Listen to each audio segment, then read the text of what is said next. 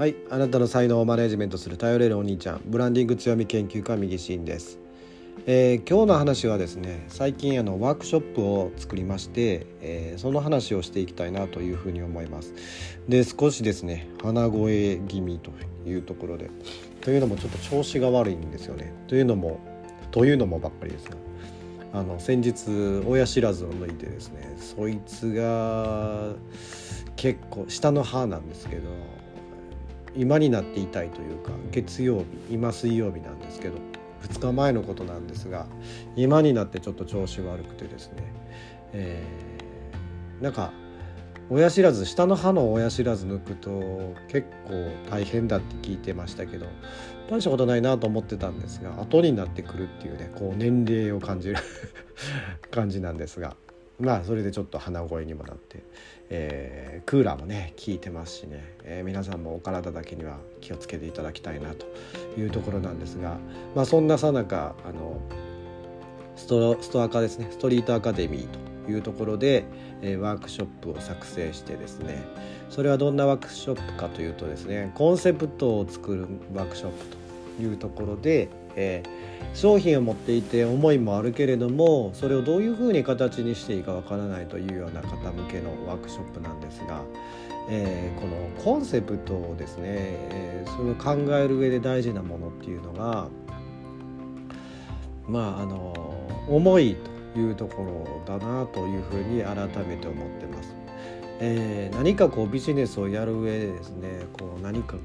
何かというかこうビジネスをねこれをやるぞというふうなものがあったとします。何か売りたいなとかですね。こういうサービスしたいなと、えー、そういうのにはですねやはり、えー、理由があるんですよね。理由っていうところがまあ重い、えー、というところだと思うんですがまあこうビジネスをやっていく上でそういうものがもともと本来あるんだと思うんですけどもえやっていくうちにちょっとそれ忘れてしまったりとかですね曖昧になったりとかですねなんとなくっていう風な感じになってしまう人が非常に多いかなと思います。というこうサラリーマンやっていてこうビジネスとかですね起業したりとか、えー、副業やりだしてっていう方が、まあ、多いんじゃないかなと思うんですけどその思いの部分を忘れてしまうっていうこと。こう何かをなんていうんですかやむにやまれない気持ちでビジネスやってる人っていうのは間違いなく重いっていうのはありますしそれを忘れるってことはまずないんですけれどもその思いの部分がですね、えー、抜けてしまうと何やってんのかよくわからないなとお金稼ぎだけになってしまっているということかなと思います。お金稼ぎになればもちろん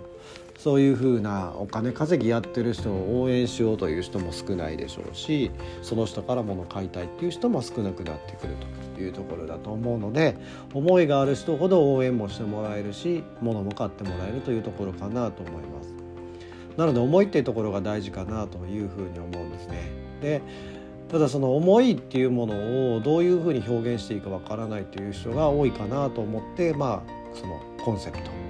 それを作るワークショップっていうのを考えたというところです商品があって思いがあってじゃあどれそれをどう表現するかというところなんですけども、え、実はそれものすごい簡単というか頭を整理すればいいだけなんですよね。えー、その思いっていうのは誰かの悩み事とかまあなんかもっとよりいい状況になりたいとかそういったことをサポートするものであったりサービスだったりすると思うんですね。えー、そこをですねまず整理する誰のどんな悩みどんな、えー、まあ、いった快楽いい状況ですねを作るものなのかということが分かってくると、えー、いいのかなと。でそこを整理してそれを人に伝えるということがコンセプトいうとこなんですね。ただ単純なことなんですがそこを深掘りしていきましょうと。でそのコンセプトが他とちょっと違っていたりとか特別であったりとか何、えー、て言うんでしょう際立つものであればあるほど物が売れるということなのでそれがありきたりのこありきたりのことだとなかなか売れないし違いが見せれないしっていうことかなというふうに思います。えー、ですのでそこをですねしっかり見極める必要があるかなと思いますしえー、その違いをですねしっかり見せていくっていうことが大事になってくると。で違いを出すためには実はまああの要素としては自分のエピソードですよね自分のそのプロフィールであるというか、えー、自分にしかないですねそのエピソードっていうところが入ってくるとオリジナル性は一気に高まるとなぜなら他の人が同じ経験してませんから、えー、そういったエピソードが入ってくると分かりやすくなってくる。まあ、大手の企業を見ていただいても商品のですね出来上がったエピソードとか書いてるところもありますんでそこを見ていただくとあ重いっていうのが分かってきますしあこの商品こうやってできたんだなっていうのが分かるとそれをですね、えー、まあ、それ書くような企業さんは、まあ、商品エピソードに関する CM を売っていたりとかですねその思いが伝わるようなコンセプトで作っていますので、まあ、それが、え、クライアントというかお客さんにですね浸透しているということになっているのでそのブランドとして分かってくるかなと思います。えー、まあ一度あなたが知ってるですね商品サービスをですね、えー、ホームページ見ていただいて商品エピソードとかサービスエピソードを見ていただいて企業のエピソードとかですね思いとかそういう理念のところを見ていただいたらあ知ってたというかあ感じてたっていうような話があるかなというふうに思います。まあそういったところはちゃんとそれを意識してブランディングしているというところだと思いますんで、えー、イメージが一致しているという状態なので売れているということになってくるのかなと思います。まあそんな感じで我々もですね、その自分自身のエピソードであるとかですね思いというところをクライアントさんとかお客様に伝えていく。でそのイメージを一致させていくってことをしていくっていうのがブランディング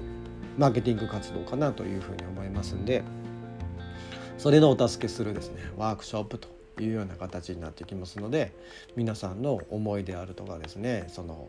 商品の、えー、どういうふうに見せていいかわからないというところの疑問とかですね悩みを解消するようなものになっているかなというふうに思いますんで、まあ、お時間ある方はご参加いただければいいのかなというふうに思います。えー、なかなかですね本を読んでいたりとかコンセプトの本とかあるんですけど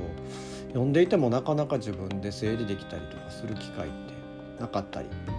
でそれを放置していたりとかいうようなことがあるかなというふうに思いますんでワークショップに参加することによってそれが整理できて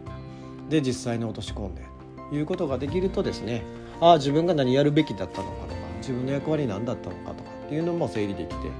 え、方向性とかですねその情報発信についても整理ができていくのかなというふうに思いますんでそんな形で利用していただければいいかなと思いますし、まあ、ご自身でできるのであればねそれは全然あのご自身でやっていただいてあのしっかり反映していただければコンセプトはっきりしてですねその自分自身の商品性とかその思いであるとかもクライアントさんとかお客さんに伝わってブランドとしても、えー、しっかりしたものになっていくのかなというふうに思いますんで、えー、プロフィールであるとかそういった自分のですねストーリーのところもそこでそれをもとにですね整理されていくのかなというふうに思いますんでね、えー、これを機会に是非やっていただいたら嬉しいなというような話でございます。ということで、えー、本日はですね、えー、コンセプトは重いからというところをお話しさせていただきました、えー、今後もブランディングとか強みの話をさせていただきたいと思いますのでフォローしていただいてえー、何かこんな話してほしいよってことがありましたら概要欄の Twitter とかインスタとかですね Facebook のメッセージャーからご連絡いただければなというふうに思います。えー、ということでですね、えー、親知らずは早めに抜けというお話でした。そんな話じゃないですね。ということでまああのね、えー、まあ、やらなあかんなと思うことはですね早めにやっとかないといけないなと、え、その時間管理とかですねセルフマネジメントでも言われてるところなので、えー、先延ばしにしていいことはないなというふうに思いましたんでね、えー、元気なうちに若いうちにそういったところはケアしていただいたらいいのかなというふうに思います。ということで本日は以上になります。ありがとうございました。